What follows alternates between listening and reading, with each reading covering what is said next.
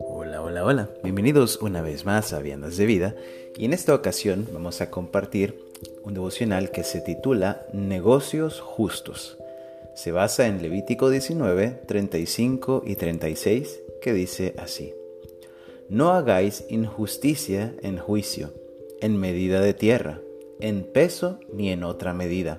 Balanzas justas, pesas justas y medidas justas tendréis. Yo Jehová, vuestro Dios, que os saqué de la tierra de Egipto. A casi todas las personas nos gusta maximizar las ganancias o beneficios que podamos obtener.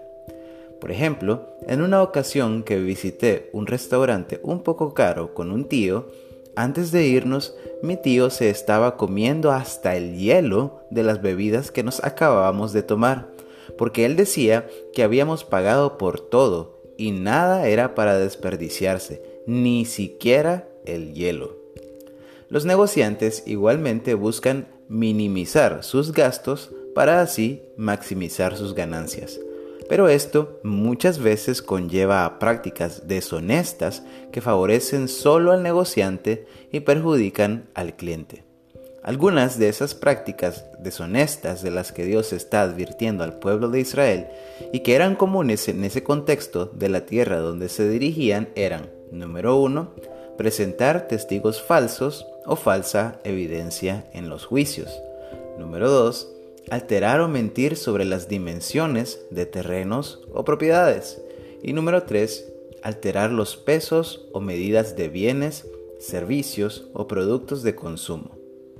Quizá los métodos de medición en tiempos bíblicos no eran tan precisos como los de la actualidad, porque en ese tiempo se carecía de mucha de la tecnología disponible ahora. Pero el Señor acá no se refiere a ese margen de error, que dichas medidas podrían tener, sino a la alteración intencionada y deshonesta de esas medidas. Inclusive, hoy día, con toda la tecnología a la que tenemos acceso, muchas personas siempre buscan la manera de corromper los dispositivos de medición para robar o mentir. En este sentido, la enseñanza de fondo que podemos obtener de esta instrucción que Dios está dando a los israelitas es, por un lado, ser íntegros u honestos, no dando lugar a la mentira para buscar egoístamente cómo maximizar sus beneficios individuales. Si recurrimos a la mentira para lograr esos fines, nos estamos volviendo automáticamente hijos del diablo, como lo dice Jesucristo en Juan 8:44. Vosotros sois de vuestro padre el diablo y los deseos de vuestro Padre queréis hacer. Él ha sido homicida desde el principio y no ha permanecido en la verdad, porque no hay verdad en él. Cuando habla mentira, de suyo habla, porque es mentiroso y padre de mentira. Por otro lado, la segunda enseñanza que podemos extraer es que debemos aprender a confiar en la provisión y sustento de Dios. Si sabemos que la vida que vivimos en esta tierra es temporal, no deberíamos afanarnos por tener más y más. Si sabemos que el amor al dinero nos puede llegar a corromper, pidamos más bien a Dios que nos sustente del pan necesario y nos ayude a amarlo a Él más y más. Vamos a orar. Bendito Padre y Dios eterno, Dios de la gloria, te damos gracias Muchas gracias por una enseñanza más que nos das, por este, este par de lecciones, Señor, que podemos extraer de esta porción que leímos el día de hoy. Y estas lecciones, Dios, que nos ayudan a confiar más en ti, Señor.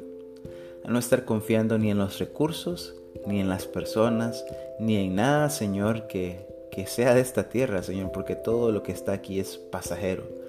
Pero lo eterno lo que permanece solo está en tu reino, Señor. Así que ayúdanos a poner la mirada siempre en Cristo Jesús y no en las cosas de la tierra, Señor. Ayúdanos a confiar siempre en ti sobre todas las cosas y no en lo que pueda pasar acá en este mundo, Señor.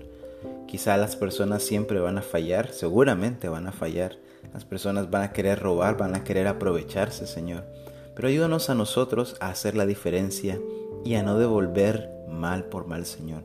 Si las personas a nuestro alrededor son justas y mentirosas, ayúdanos a ser nosotros, son injustas, perdón, y mentirosas, ayúdanos a ser a nosotros justos, Señor, e íntegros.